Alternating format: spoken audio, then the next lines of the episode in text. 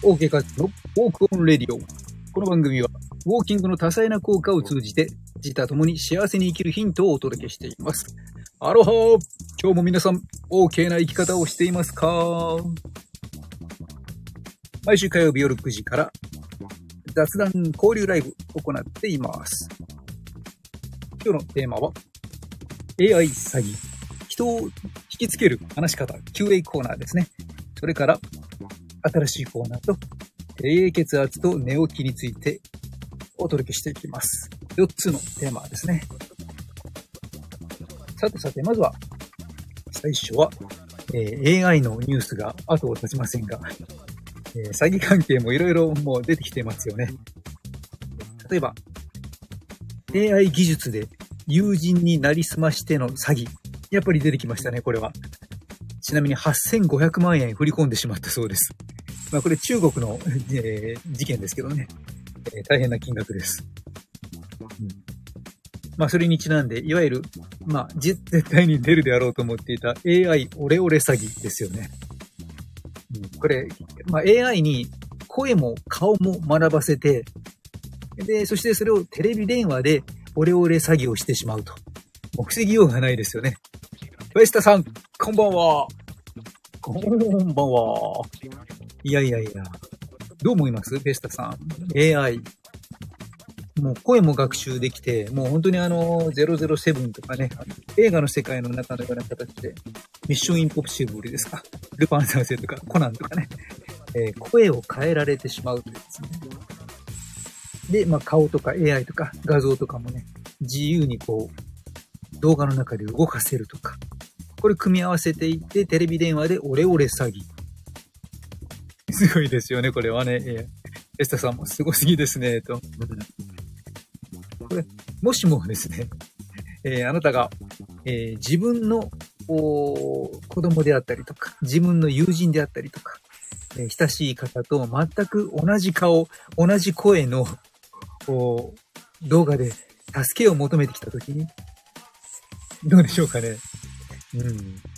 まあ、ちなみに実際このターゲットは親だけではなくて友達、ビジネスパートナーとかね、取引先へと、もういろんなところに本人になりすまして、ね、ことを進めてしまうということで被害が非常に広がっているということですので、えー気をつけていきまいきましょう。うん。まあそんな、えー AI の良くも悪くもね、えー良いニュース、悪いニュースがね、本当に追いつかないぐらい AI の、ね、関連ニュースがね、入ってきています。というわけで、二つ目のテーマに行きましょうか。これは Q&A コーナーです。ちょっと、えー質問をいただきました。どうしたら人を引きつける話し方ができますかと。ウォーキングの質問ではなく、話し方で、え質問をいただきまして。これは、ズバリですね。ズバリ、やはり人を引きつける。まあ、いろんな話し方ありますよね。どうする、得する、納得させる、えー交渉するとか、いろいろな話し方があると思うんですけど、勇気づけるとかね、人を引きつける話し方。となったとき、やっぱり、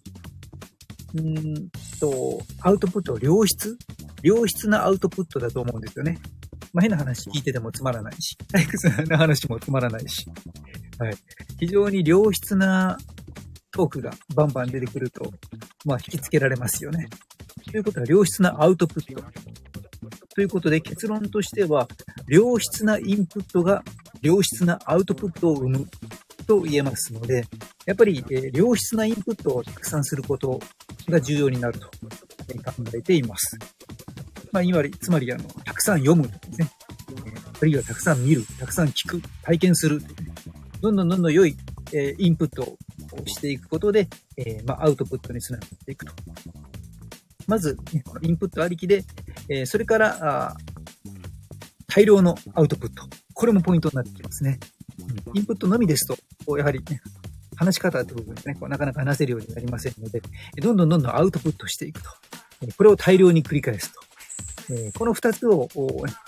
両輪、車の両輪のように回していくと、ぐんぐん、えー良い話し方がね、できるようになっていくかと思います。まあ、実際、インプットの数、これがもうその人本人の自分のやっぱり引き出しの数、ポケットの数になりますのでね、えー、何を聞かれてもパッと答えられたりとか、あいろいろなあ、相手に合わせていろいろな、ね、ジャンルの話ができたりとか、まあ、こう、引き出しの数を普段から増やすように、いろんなもの、興味あるもの、興味ないものをね、いろいろと勉強するっていうのも大事かなと思います。うん。で、まあ、あと、アウトプットに関しては、今本当にアウトプットの場が広がっていますので、で昔は、知人に話すか、えー、一人で、えー、ぬいぐるみか何かに 壁に向かって話すかぐらいでしたけど、今は、今まさにやっている音声配信であったりとか、あとはテキストの投稿ですね。ブログ、ツイッター、インスタグラム、いろいろなところに、ノートとか、もう本当に投稿でね、えー、文字でテキストで発信していく。あるいは動画で配信、発信していくという形で、アウトプットの場がたくさん広がっていますので、どんどん出していくと。ですね。で、このブログとか、あ Facebook の投稿の記事なんかも、例えば僕もブログというものがこの世の中に出てきた、出てきた頃、まだなかった頃に最初がちょっとね、こうベンチャー系のとか、ちょっとあの、新しいところの企業ぐるみで何かやり始めて、ライターさんの募集があったりとか、なんかね、そのブログで書いてくれる方募集ということで、えー、お金をもらって書くというね、えー、ライティングの仕事というような形であったりとか、ちょっとブログがこう一般的になってくる前から、なんか参加する機会を持っていまして、なんだかんだ7つ、8つ、いろんなブログを書いてきました。はいまあ、今実際残ってるのは、まあ、アメブロとダイヤモンドブログ、芸能人ブログですね。この2点ぐらいですけども、本当に色々と書いてきましたね。えー、そういったところから、ツイッターであったりとか、えー、他のネットの記事であったりとか、実際にこう、ギャラをもらっての、ライターとしての執筆だけでも、この間数えていたら数千本は優位に超えていたと。それぐらいたくさん書いてきたんですけれど、実は最初の初期段階というのは、この Facebook とかブログとかでもね、この最初記事一つ書くのに、本当にもう半日かかったりとかですね、平気でしていました。ものすごい時間かかってですね、えー、ブログの記事を書いたところで1円も入ってこないですけどね。まあそんなことでもう毎日、えー、続けていくとですね、まああとメールマガジンなんかもね、書いたりしてましたけど、うん。まあだんだんだんだんこうスピードが上がってきます。書くコツが、ね、深めてきたりもしていきます。うん。で、まあよくあるあるなんですけれども、えー、そこまで、そこまで力を入れて、えー、一生懸命書いた記事がね、誰にも見られない。誰にも読まれないということがね、起きたり。はい。で、ちょっとですね、サクッと、気楽にサラサラっと書いた時の記事は、意外にすごくね、えー、閲覧数が多かったり、コメントをたくさんいただいたりとか、えー、そんなことが起こったりもします。あと、こう、喋る、ね、ちなみに、こう、音声配信なので、トークはどうですかと言いますと、えー、スタイフですね、今やっているものであったりとか、まあ、ポッドキャスト、あと、仕事でもですね、えちょっといろいろ企業とか、イベントとかの講演とか、あとはトークショーですね、全国回ったりとか、学校の教壇に立ったりとか、実は結構 喋り続けているんですね。はい。おそらくそういったところからこういった今回のこのどうしたら人を引きつける話し方ができますかってね、この質問をいただくまでに、えなったのかなと思いますけれども、まあ、これも最初はね、えバクバクドキドキもんでしたけども、のすごい、まあ、インプットアウトプットと、繰り返す中で、こう、まあ、なんでしょうね、こう、慣れ というものがいい感じで働いてきたりします。まあ、繰り返してると、だんだん楽しくなってきますしね。うん。で、まあ、そんな、え中でですね、えー、まあ、短くても OK ですね。いいねゼロでも OK。なので、喋、えり続ける、書き続けるというね、インプット、アウトプットをぜひ習慣にしてみてください。えー、きっと人を引きつける、ね、トークが、ライティングが、トークですね、話し方が、えー、だんだんだんだんマスター身についてくるかと思います。というわけで Q&A コーナーでした。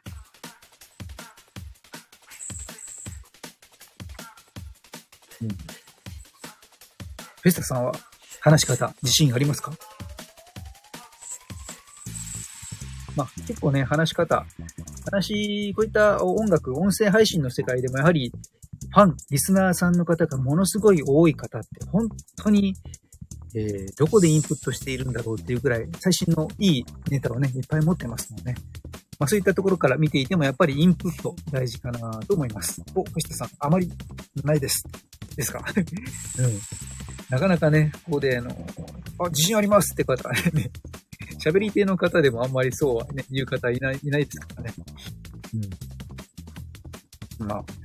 えー、というわけで、新しく始まった、先週から始めたコーナー、覚えていますでしょうか？そこに愛はあるのかということで、まあ、私、OK 画像が深く共感する言葉、好きな言葉、人生の価値観とかね、いいねと思ったようなあ思考をシェアしていくコーナー、第2回目です。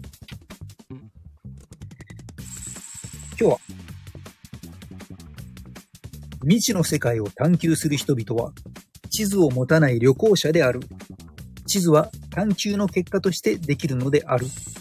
湯川秀樹というですね、まあ、旅人という中から、えーこの湯川秀樹さんの自伝の中にある言葉でですね、まあ、どのような分野であっても、先駆者として新たな地平を目指して進んでいくものは、地図を持たない旅行者のようなものであると。なぜならば、その目的地は、前人未到の地を切り開いた先にあるからである。結果的に遠回りだったとしても、自分自身を信じて突き進む、突き進む勇気を持ってこそ、初めて新しい真理や真実にたどり着くことができるという言葉です。うん。未知の世界を探求する人々は地図を持たない旅行者である。地図は探求の結果としてできるのである。ちょっとこうね、近いところとして、トレーニングのね、方法なんかも常にこれは感じていたことなんですけどね。なんか、そんなところからこの言葉にちょっとこう共感を得ましたので、今回ご紹介させていただきました。えーというのはですね、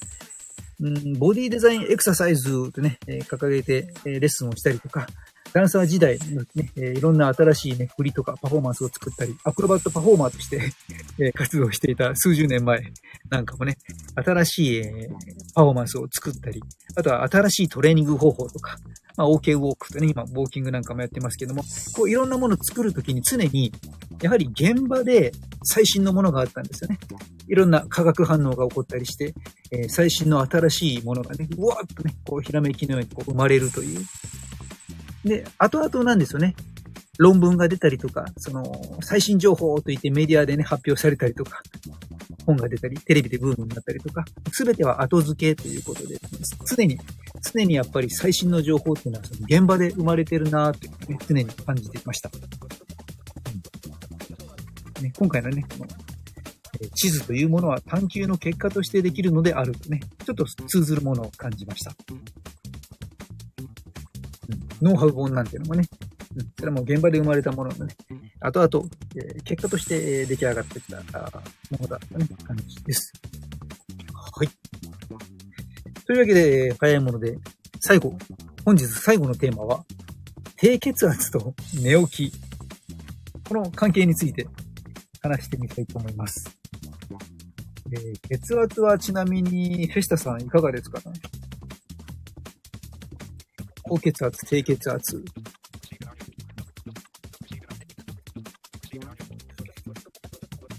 結構ですね、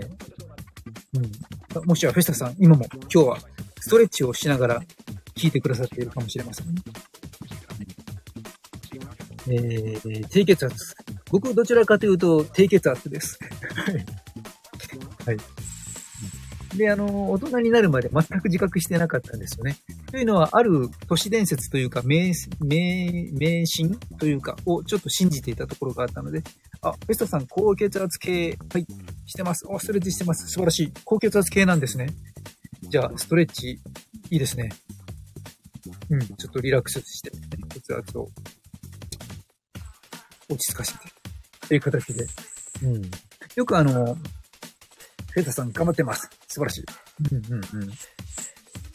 あの、昔、低血圧の人は寝起きが悪いって聞いたことないでしょうか昔からこれ言われてますけどもね。おそらく今でもそれをすごく信じてる人いっぱいいると思うんですけれども、それがゆえに僕はずっと自分は低血圧だと気づいていなかったということなんですよね。というのは子供の頃からものすごい寝起きでですね、目が覚めるとポーンとね、ジャッキー・チェン・ブルース・リーのようにあの、ヘッドスプリング、ネックスプリングで一回転して飛び上がって起きるようなですね、えー、そんなことを実際にやっていたぐらいでですね、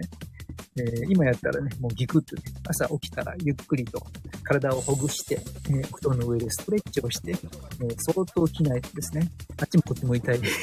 そんなお年頃ですけどね、え、まあ昔は元気にバーンと飛び起きていたということで、うん、で、まあね、全然無縁だと思っていたら、大人になってからですね、血圧測った時に低血圧でね、あららとね、うん。ということでね、えー、もう、だいぶ、前ですけどね、調べたときに、あ、関係ないんだというね、結論が出まして。うん、いわゆる、えー、日常の平常時ですね、通常時に測った血圧、これが血圧が低めとか高めとか、うん、この血圧に関して、えー、基本的に寝起きとはあまり関係ないというね、えー、ことだそうです。結論としては。うんじゃあなぜこんな話が生まれてきたのかというと、血圧っていうのがこう日内変動で、朝昼晩の中でちょっとこう変動するわけですよね。まあ体重なんかもそうですけどね、朝と夜と違ったりする。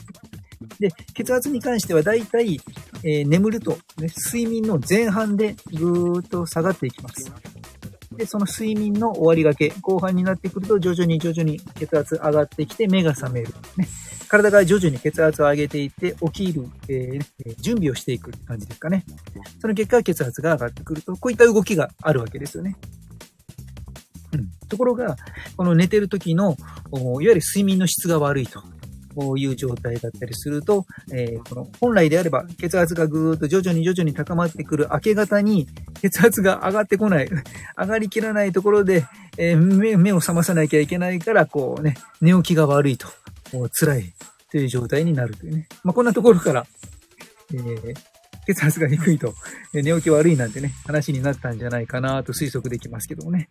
えー、実際そうじゃないと。えー、血圧高い人でも低い人でもですね、こう寝てて下がっていって、えー、起きてくるね、時に上がってくるものが、睡眠の質が悪いことで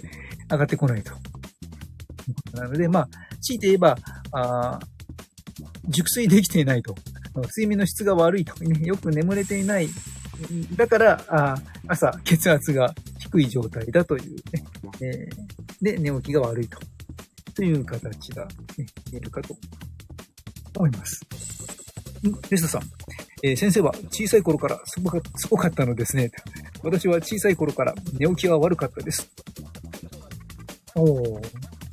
なるほど。まあ、小さい頃のフェスタさんの血圧はちょっとわからないですけどもね。うん、まあ、もし、そうですね。高かったとした場合、この今の話もまたしっくりきますよね。うん、そうですよね。反対も見てみてもわかりますね。もし、えー、身近に血圧が高い人がいて、寝起きが悪ければね 低いから寝起きが悪いわけじゃないということがね、またその裏付けの一つにも追加されますね。うん。そうか、寝起きは悪かったんですね。うん。まあ、これはどちらかというとね、この血圧が上がってくる上がってこない、睡眠の質の問題。プラス、人によってはこの体内時計のリズムがね、こう後ろ側にちょっとずれてしまっていたりとかすると、体が起きようとするタイミングと自分が起きようとするタイミングがずれてたりとかね。こういうあの、ずれがあると、うん、寝起きが悪いさに響いたりもしますけど。うん、まあ、小さい頃から変な人でした。今じゃ考えられないぐらいにですね、朝から晩まで目が開いてればトレーニングしてるようなですね、えー、子供でした、うん。ちょっと異常でした。はい。えー、そんなわけで、えー、今日は AI 詐欺、そして人をつける話し方と、それからちょっと心に響いた共感した言葉、そして最後に低血圧と、低血圧と寝起きの関係についてお届けしました。うん。まあ、いずれにしてもですね、